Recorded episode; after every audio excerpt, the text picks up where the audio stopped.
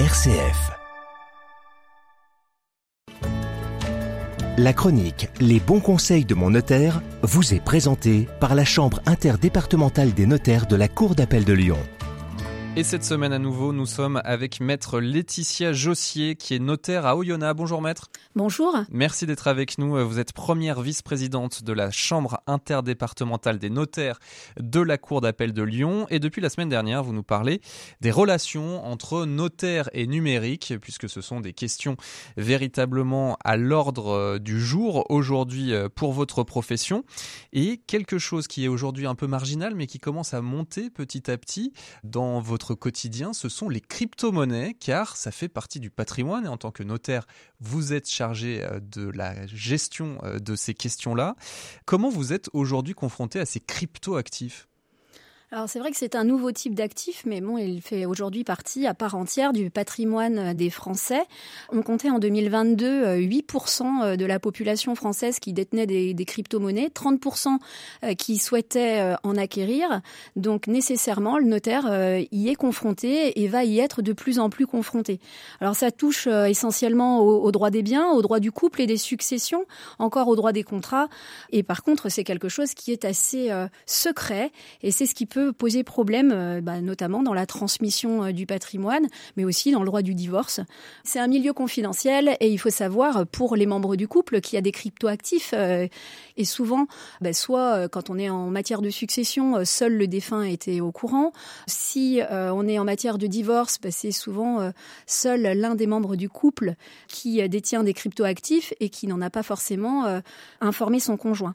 Et donc, du coup, il y a un fort risque de perte, hein, notamment en matière de succession. Si on ne sait pas, eh ben, on, perd les cryptoactifs euh, à défaut de le savoir et voir un, risque de recel en matière de divorce. Et puis, un deuxième sujet euh, au niveau des, des cryptoactifs et des difficultés qu'ils peuvent poser, c'est leur valorisation, puisque ce sont des actifs qui sont très volatiles. Hein.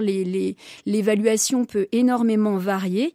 Et si je donne euh, bah, des cryptoactifs à l'un de mes enfants quand ils valent 50 000 euros et qu'à mon décès, ils en valent 500 000, bah, ça va peut-être un petit peu brouiller euh, les pistes et, les projets de la personne donateur. Alors, est-ce que vous avez, euh, en tant que notaire, des conseils à donner à nos auditeurs euh, pour justement aborder en amont ces questions de, de crypto-monnaie, de crypto-actifs? Le conseil, c'est d'en faire l'inventaire. Et il faut effectivement donc en, parler à ses proches ou en tout cas laisser la possibilité d'y accéder. Et ben, on y reviendra dans les prochaines émissions puisque on fera un point particulièrement sur le risque de perte euh, en matière euh, de succession et la manière bah, de transmettre et d'anticiper la transmission.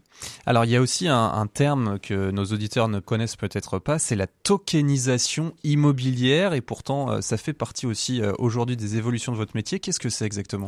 Alors déjà le token, le token c'est un jeton, un jeton qui peut contenir des produits, des droits et des services. Un jeton numérique. Hein. Un jeton numérique, tout à fait. Et donc ce jeton, il va permettre d'accéder à la propriété euh, assez facilement par rapport à ce qu'on peut connaître aujourd'hui.